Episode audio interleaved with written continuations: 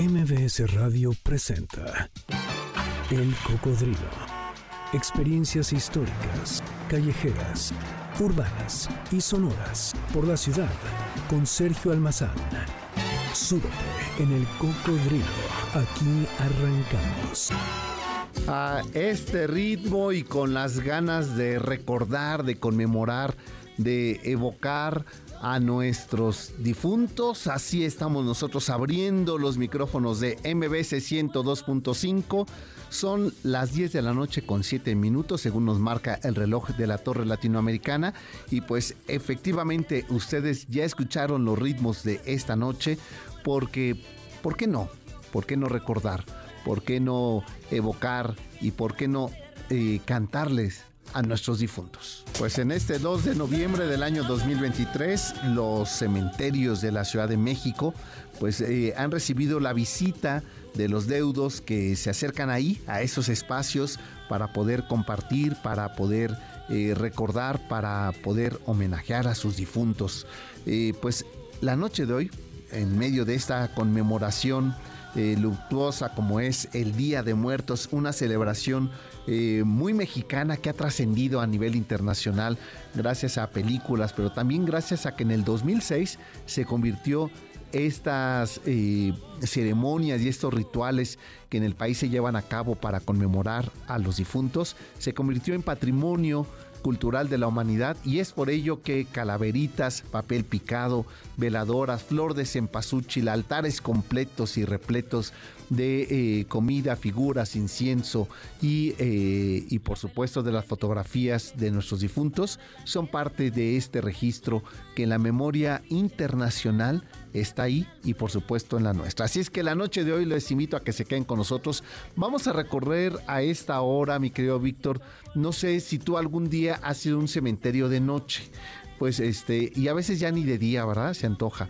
Pero bueno, pues nosotros vamos a recorrer ahorita, en este momento, eh, le voy a pedir a Víctor que empecemos a, calentar los motores de nuestro cocodrilo porque nos vamos a ir a recorrer cementerios, pero los históricos, cómo surgió la idea del enterramiento en México en una sociedad de época prehispánica que no existía esa forma de sepultar como hoy eh, se lleva a cabo gracias a la enorme presencia de eh, las diferentes órdenes religiosas y también por supuesto de virreyes que prohibieron los ritos del río. De esto y más vamos a platicar esta noche, así es que los invito a que se queden con nosotros.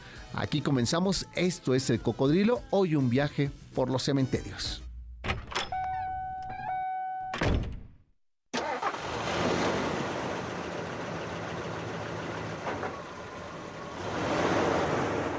Estos días que están llenos de color, que están llenos de la Catrina, esta figura que le debemos al enorme, enorme artista de Aguascalientes, el maestro eh, José Guadalupe Posada, quien fue el creador de esta garbancera, esta figura que hoy le llamamos la Catrina y que medio siglo más tarde eh, otro enorme y gran pintor como fue Diego Rivera la inmortalizó al pintar aquel mural para el restaurante Versalles en el Hotel del Prado y que eh, tras los sismos de 1985 que este, sufre muchos daños este edificio, este hotel, pero se pudo rescatar este mural de un sueño dominical de una tarde en la Alameda de la Ciudad de México y que ahí aparece eh, decorada, soberbia, esa Catrina que el maestro Posada, medio siglo atrás, la había regalado a la cultura mexicana. Y como bien sabemos en los eh, documentos y estudios sobre la obra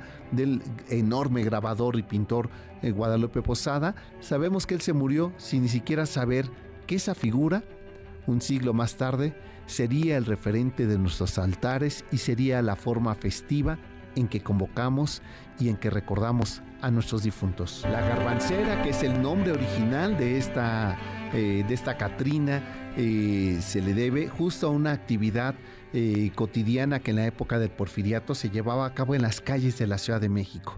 Por las calles de la ciudad o del país entero, nosotros nos podíamos encontrar en ese iniciado siglo XX aquellas mujeres que salían con cubetas repletas de garbanzos, muchos de ellos que ya estaban pues rancios, viejos, enlamados, eh, salían a venderlos. Por supuesto la gente no se los compraba a estas mujeres porque los garbanzos pues ya no eran comestibles. Pero ¿qué hacía la gente? Pues les regalaban eh, eh, prendas, ropa, para que pudieran cubrirse del frío porque las veían que estaban extremadamente delgadas. José Guadalupe Posada, al ver a estas mujeres en el escenario público cotidiano, decidió hacer un grabado para uno de los periódicos eh, antiporfiristas, un poco burlándose y un mucho haciendo la crítica de que este gobierno moderno del porfiriato, este de los grandes eh, edificios palaciegos llenos de, piedra de mármol eh, o de canteras finamente talladas al estilo europeo, era solamente el oropel de una terrible y fuerte desigualdad social que vivía este país, donde, como decía Guadalupe Posada, las garbanceras son la evidencia de que Porfirio Díaz nos tiene muertos de hambre. Ese es el origen de esta Catrina, que el término incluso Catrín y Catrina eh, tiene que ver eh, en, francés, que son a las mujeres, sobre todo eran las mujeres eh, que habían sido modelos y que en época de retiro se les hacía un homenaje y las decoraban como si fueran grandes princesas y entonces estaban catrinas. Y estas garbanceras, al estar eh, vestidas con la ropa que les daba la gente en las calles, pues se convirtieron popularmente en las Catrinas. Hasta aquí dejo esta primera estampa, pero vayámonos un poco más atrás, porque hay que recordar que esta forma de enterramientos nos llegó junto con los españoles. Los antiguos mesoamericanos eh, en varias regiones del país, pero hablemos del caso del centro del país, de la Ciudad de México, no tenían por costumbre enterrar a sus difuntos. Muchos de ellos eran incinerados y pasaban a formar parte de la tierra, pero ya hecha polvo. Con la llegada de los españoles se generalizó el rito de los difuntos, se prohibieron las incineraciones y por supuesto que la iglesia fue la primera en encargarse de llevar a cabo los enterramientos. Eh, hay que advertir algo, los indígenas, los mestizos, no podían ser enterrados en los templos porque no pertenecían a estos grupos sociales o muchos de ellos no estaban evangelizados y bautizados, por lo cual entonces prácticamente durante el siglo XVI hasta entrado el siglo XVIII, eh, la práctica de enterramiento, de crear camposanto, era dentro de los atrios de las iglesias o incluso dependiendo la economía, podían ser enterrados en el altar mayor de un templo, mientras que el pueblo seguía practicando las incineraciones y otro de los ejercicios que se llaman los ritos del río. ¿Qué era eso? Cuando un indígena moría, se le envolvía, se le lavaba el cuerpo, se le ponía, eh, por ejemplo, baba de nopal y se envolvía en su petate. De ahí esa frase, Víctor, que seguro te escuchas a tus abuelas decir, se petateó que tiene que ver con eso. Morían y los envolvían en su petate y después los arrojaban a las aguas de los ríos, de las lagunas o de las acequias. Esa práctica prácticamente, eh, perdón, esa práctica se convirtió en un ritual que hasta el siglo XVIII se continuaba en este país, por lo que eh, gracias a las leyes de reforma y de sanidad, leyes de reforma eclesiástica y de sanidad que llegarían en el siglo XVIII con eh, los virreyes borbones, eso empezó a cambiar y digo que gracias a ello porque ya teníamos un serio problema de contaminación de las aguas por esa práctica. Pues momento de hacer nuestra primera pausa, pero regresando vamos a hablar de cuál fue el primer cementerio que tuvo esta capital de la Nueva España y más datos acerca de estos rituales y estas conmemoraciones que llevamos a cabo de Día de Muertos. Pues esta noche la rocola del cocodrilo, ustedes ya lo escucharon, pero vamos a puntualizar ¿De qué se trata, mi querido Víctor, lo que nos has preparado ahí en tu consola de magias y sonidos? La rocola del cocodrilo. Decía mi abuelo que no hay muerto malo. Todos son muy buenos en el momento que se mueren. Pues esto lo sabía este enorme y gran compositor, pero gran cronista de la música urbana de nuestra ciudad, Chava Flores, quien escribió en 1973 justamente este tema que conocemos con eh, Cerró sus ojitos Cleto, una descripción jocosa sobre un personaje en su funeral en cualquiera de las casas y familias populares de nuestras calles y familias mexicanas. Pues es noche para recordar, para conmemorar a nuestros difuntos y lo hacemos así, al ritmo del cocodrilo. El cocodrilo regresa después de esta pausa. No te despegues. MBS 102.5. Ya estamos de regreso. Sigamos recorriendo la ciudad en el cocodrilo con Sergio Almazán, aquí en MBS 102.5. Algo que eh, podemos eh, garantizar es que un día eh, nos alcanza la calaca y que, decía mi abuela, algo debe tener de bueno la muerte que nadie regresa. Entonces, bueno, pues será otro de esos grandes viajes que uno tenga que hacer, por lo que los mesoamericanos llamaban el inframundo. Calaca fue un término que surgiría en la época mexica para referirse al esqueleto. Y entonces cuando se querían referir a alguien que empezaba a enfermar, que caía enfermo y que pues se le podían contar las costillas, decían es que se le pegó la calaca. Entonces eh, esta, eh, este vocablo se empezó a hacer muy popular entre los españoles y se quedó ahí como una manera jocosa de empezar a ahuyentar a la muerte, porque digan lo que digan, la verdad es que a todo mundo nos da un poquito de miedo que venga la calaca. Pues es jueves de escuchar canciones para despertar, para compartir, para recordar, para conmemorar a nuestros difuntos. Por eso hemos elegido esta rocola con canciones que tiene que ver justamente con la muerte. Pero nosotros vamos a seguir recorriendo, si les parece, y vamos a entrar al tema que hemos abierto la noche de hoy, que tiene que ver justamente con los cementerios. ¿Cómo surgió la idea de los panteones y de los cementerios? Hay eh, unos que valen la pena visitarlos por el mero ejercicio arquitectónico de eh, conocer una, eh, unas edificaciones funerarias.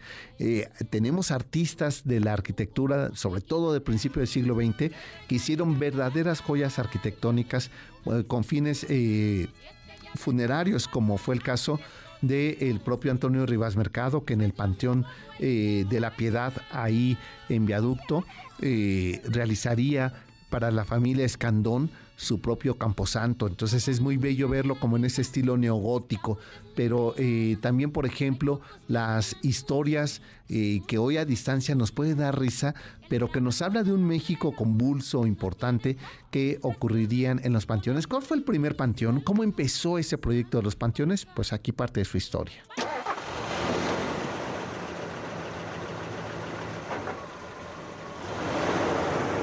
Vámonos, si les parece, hasta el norte de la Ciudad de México, que en ese momento pues era la frontera con eh, Hidalgo y el, y el trayecto de camino para Tlaxcala. Me estoy refiriendo al Tepeyac.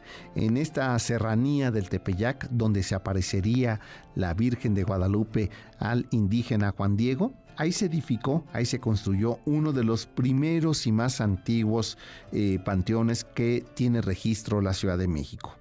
Desde antes de la conquista, ahí en el cerro del Tepeyac se adoraba a una divinidad prehispánica que ustedes recordarán, la Tonantzin, que quiere decir la madrecita, relacionada justamente con la fertilidad. Y no obstante, tiempo después, lo que es muy paradójico, que ahí en el punto donde se adoraba una diosa que tenía que ver con la vida, con la comida, con la fertilidad, Ahí mismo se estableció un templo católico que sobrevive hasta nuestros días y a un costado el eh, panteón del Tepeyac. Según algunos eh, historiadores, eh, comentan que el propio Juan Diego fue quien abrió este cementerio, pero no hay error más grande que ese, porque el cementerio data de 1660, es decir, del siglo XVII, y Juan Diego murió en 1548, apenas 17 años después de la aparición de la Virgen de Guadalupe, por lo cual entonces no fue posible que Juan Diego fuera sepultado ahí en este panteón.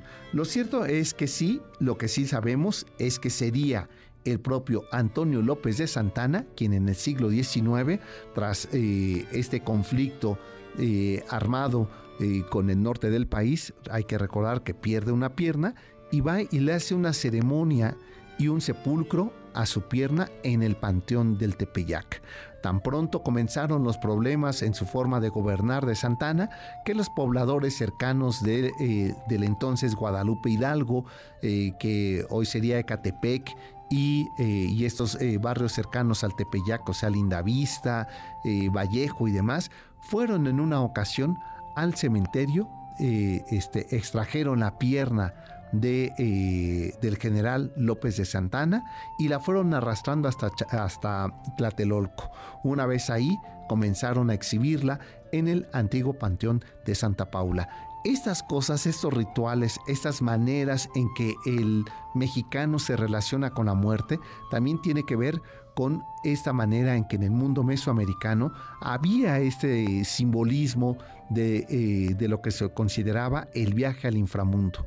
Eh, y, por supuesto también era una manera de poder eh, cobrarse una o manifestar una inconformidad que tenían con el presidente en turno que era López de Santana. Ese es uno de los eh, primeros eh, cementerios, aunque como Camposantos ya existieron eh, otros antes de este como cementerio formal. Decíamos que, por ejemplo, dentro de los templos, en los atrios, todavía podemos nosotros eh, advertir en algunas iglesias como la de Nuestra Señora de, Los Ángeles en el barrio de La Guerrero, muy cerca de Tepito, que eh, este esta edificación conserva un atrio amplio donde recientemente, tras los sismos del 2017 y quedar afectada la cúpula de esta iglesia, fue necesario reforzar los cimientos y encontraron lápidas de los vecinos desde el siglo XVIII. Entonces quiere decir que prácticamente este ejercicio de eh, enterrar a los, eh, sobre todo a los españoles, muy pronto se convirtió en una de las características de la forma motoria en la Nueva España. Para cerrar esta primera idea sobre los cementerios, hay que recordar lo que ocurrió una vez realizada la conquista en México. En 1520 eh, comenzaría una de las eh, epidemias más fuertes y dolorosas para el entonces todavía eh, imperio mexica. los españoles trajeron consigo la viruela. Muchos de estos indígenas fueron contagiados de viruela y era un padecimiento que no estaba aquí en estas tierras, por lo cual mucha gente empezó a morir. Eh, las crónicas, por ejemplo, de Toribio de Benavente, es decir, de Motolinea, hablan que en las calles, eh, en las embarcaciones, se encontraban estos cuerpos que estaban desde la cabeza hasta la punta de los pies, llenos de manchas como catarinas. Se referían justamente a la costa de la viruela por lo cual esta, esta epidemia que empezó a azotar y que algunos cronistas hablan que cerca de 10.000 personas murieron en espacio de año y medio, dos años, con el problema de la viruela, hay que, eh, hay que puntualizar que el propio Cuitláhuac, eh, medio hermano de Moctezuma II, al tomar posesión de la ciudad novohispana, eh, bueno, todavía este, ciudad mexica, a la muerte de su hermano, pues a los cuatro meses muere contagiado de viruela. Toribio de Benavente dice que tienen que improvisar un camposanto a la entrada sur de la Ciudad de México, más o menos por las actuales calles de Izazaga y de San Jerónimo. Eh, en 1970, cuando se están llevando a cabo las remodelaciones de lo que ahora es la Universidad del Claustro de Sor Juana, donde estuvo eh, Juana de Asbaje ahí como monja, encontraron en toda esa zona pues que había una especie de, eh, de, pequeñas eh, piedras con algunas fechas que pueden dar indicios de que algunos religiosos o españoles habían muerto en este proceso de conquista por la viruela y que fueron sepultados ahí, mientras seguramente los indígenas fueron quemados como marcaban los rituales mesoamericanos. Y ese es el inicio de ese proyecto de lo que más tarde serían los Camposantos y después los cementerios. Pues es momento de hacer una nueva pausa y ¿qué les parece que ahora escuchemos este tema que es del maestro Benito de Jesús? Y aquí vamos a escuchar esta versión y les cuento mientras están ahí los acordes de este tema que bueno, pues eh, escrita en 1956 y fue lanzada por Julio Jaramillo en 1957, era uno de los temas favoritos de María Félix. ¿Por qué? Porque había una, eh, una relación de complicidad alrededor de la música, un diálogo establecido por las canciones eh, junto con su hermano Pablo. Y este era uno de los temas que eh, aprendió, de los primeros temas que aprendió María Félix a cantar y fue justamente este, nuestro juramento. Pues esta noche que estamos recordando a nuestros difuntos, pues así hay gente que queremos tanto que podemos hacerle este juramento hemos eh, jurado amarnos hasta la muerte y, y si los muertos aman después de muertos, pues amarnos más. El cocodrilo regresa después de esta pausa. No te despegues. MBS 102.5. Ya estamos de regreso. Sigamos recorriendo la ciudad en el cocodrilo con Sergio Almazán, aquí en MBS 102.5. Hay que irle subiendo al dolor a las pasiones, a los recuerdos y por supuesto a los grados de la bebida. Entonces, qué mejor que con el maestro, el enorme maestro Juan César, eh, este hombre tapatío, compositor de este tema que la haría y que le inmortalizarían varios, varios cantantes eh, a través de sus composiciones. Y una de ellas es justamente Chabela Vargas con esta bellísima versión que hace de la cruz de olvido del maestro Juan César. Pues es jueves para recordar a nuestros difuntos y lo hacemos así.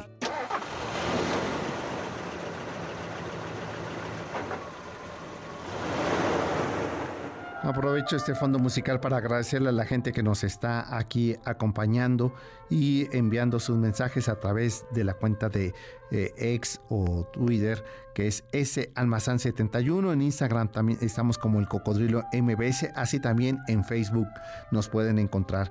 Y a quienes están siguiendo a través de la página de noticiasmbs.com en esta transmisión, pues eh, se darán cuenta que estamos completamente en vivo. Gracias por sus comentarios. Eh, me están preguntando que entonces cómo eran las formas de enterramiento eh, y ver Rosa me dice, entonces, ¿cómo era, cómo se enterraban a los difuntos? ¿No se les metían en un ataúd eh, en, en, época de los aztecas? Es que no había enterramientos. A la gente se le incineraba o se le envolvía en su petate y se le arrojaba a los ríos. Entonces, no se enterraba, que significa llevar a la tierra.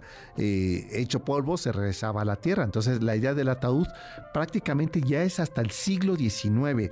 Y esto me da pie para hablar justamente de esto.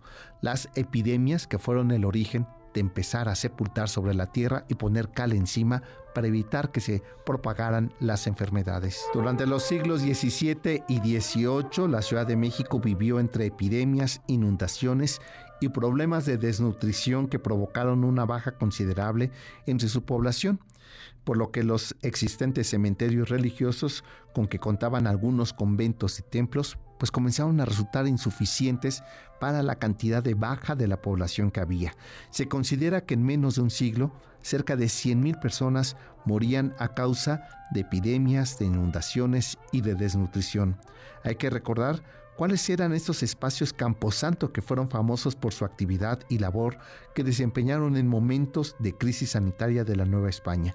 Por ejemplo, en 1780 azotó una epidemia de viruela en la Ciudad de México que atacó a más de 48 mil personas, lo que en un intento por sanear el aire de la ciudad, el arzobispo Alonso Núñez de Aro y Peralta hizo la solicitud para que se, eh, se pudieran eh, delimitar dos camposantos fuera de la Ciudad de México.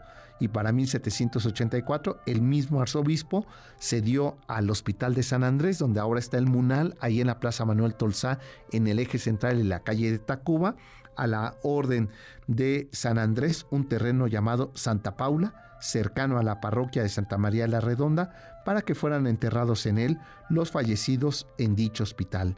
La pequeña capilla fue bendecida el 25 de febrero de 1786 y para 1788 se convirtió en el primer cementerio comunitario. Del Panteón de Santa Paula prácticamente no nos queda más que los recuerdos y los relatos eh, escritos en el siglo XIX, pero hubo otro panteón que se abrió conforme llegó la orden FIDE, que eran de franciscanos de la tercera orden, que son eh, aquellas que no necesariamente son religiosos, pero que eh, este, se suman eh, estas personas a la orden cuando quedaban viudas o caían en desgracia.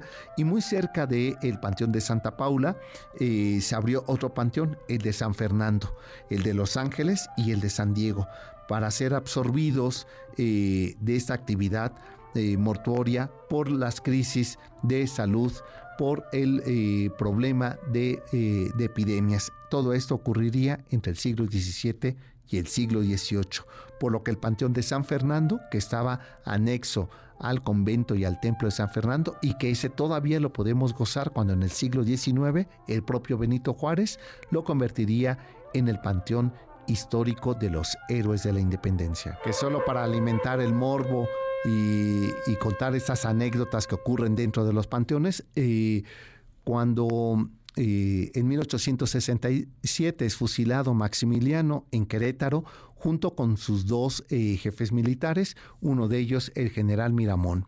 Pues es llevado al Panteón de San Fernando, ahí es sepultado y eso en 1867. En 1871 moriría Benito Juárez, el hombre que había, el presidente en ese momento, que había dado la orden de fusilar a Maximiliano, y la viuda de Miramón, Conchita Lombardo de Miramón, al enterarse que en el mismo panteón de San Fernando iban a quedar los restos de Benito Juárez, muy cerca de, eh, de, donde estaba sepultado su esposo, es decir, a 10 lápidas más adelante, hizo eh, exhumar los restos de su marido porque no podían estar en el mismo panteón dos enemigos.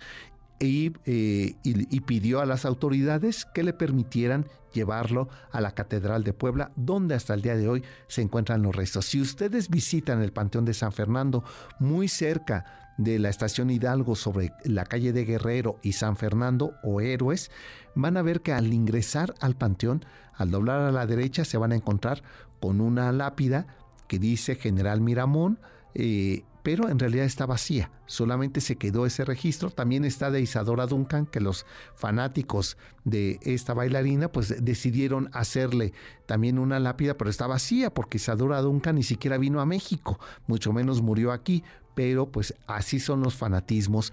Y más adelante van a encontrar este mausoleo de eh, Benito Juárez, donde está su esposa y dos de sus hijos, que es pomposo, es el más grande que se encuentra ahí, eh, junto con el de Vicente Guerrero, que es por ello que la colonia lleva su nombre, Vicente Guerrero. Pues con ello nos vamos a la última de las pausas, mi querido Víctor, y volvemos prácticamente para despedir este programa. El cocodrilo regresa después de esta pausa. No te despegues.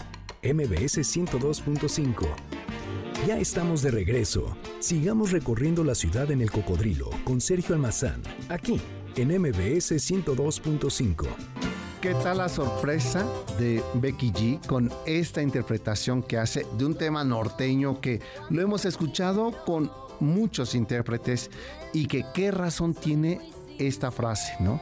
Y cuando nos vayamos, no seremos más que un puño de tierra. Hay una historia eh, muy interesante alrededor de ese tema porque hubo alguien que por mucho tiempo se autonombró el compositor de ese tema hasta que finalmente después de un, litigio largo su verdadero compositor pudo eh, recobrar los, eh, la autoría. Él es Carlos Coral, un mexicano de San Carlos, municipio de Jiménez en Coahuila, quien es el compositor de este tema que hemos escuchado con Ramón Ayala, con Antonio Aguilar, con la propia Eugenia León y ahora aquí tenemos esta versión. Y me parecía muy pertinente, Federico Villa se llama ese pillo que se hizo pasar como el autor del el tema, eh, le pagó, fíjense, la friolera cantidad de 12.50 por su tema y fue y lo registró como suyo. Un alegato de muchas, muchas décadas, finalmente pudimos saber que Carlos eh, Coral es el compositor de este tema con el que efectivamente así seremos, un puño de tierra.